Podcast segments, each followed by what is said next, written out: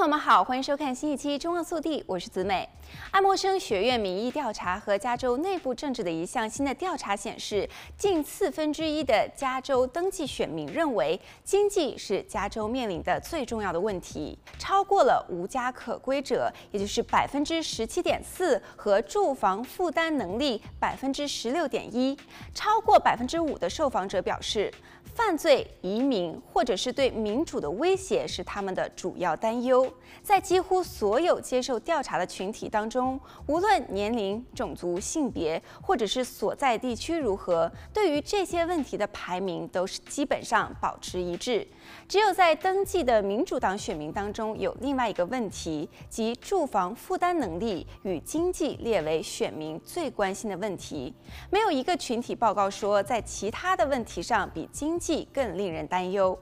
登记的共和党受访者是唯一一个对犯罪和移民的忧虑超过住房负担能力和无家可归者的群体。在十八岁到三十四岁的受访者当中，对于医疗保健和芬太尼的忧扰排在对于移民的担忧之上。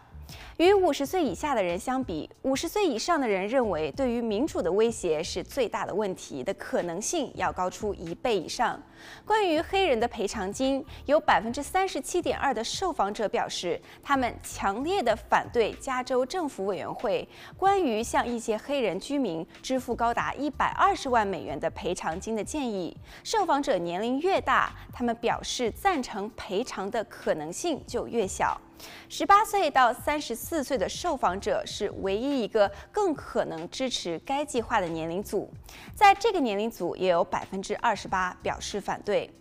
关于药物芬太尼危机方面，百分之七十六点五的受访者表示，这应该是众多优先事项之一。在几乎所有人口统计类别当中，受访者对于该州芬太尼危机的优先次序的认同度差异通常在十个百分点以内。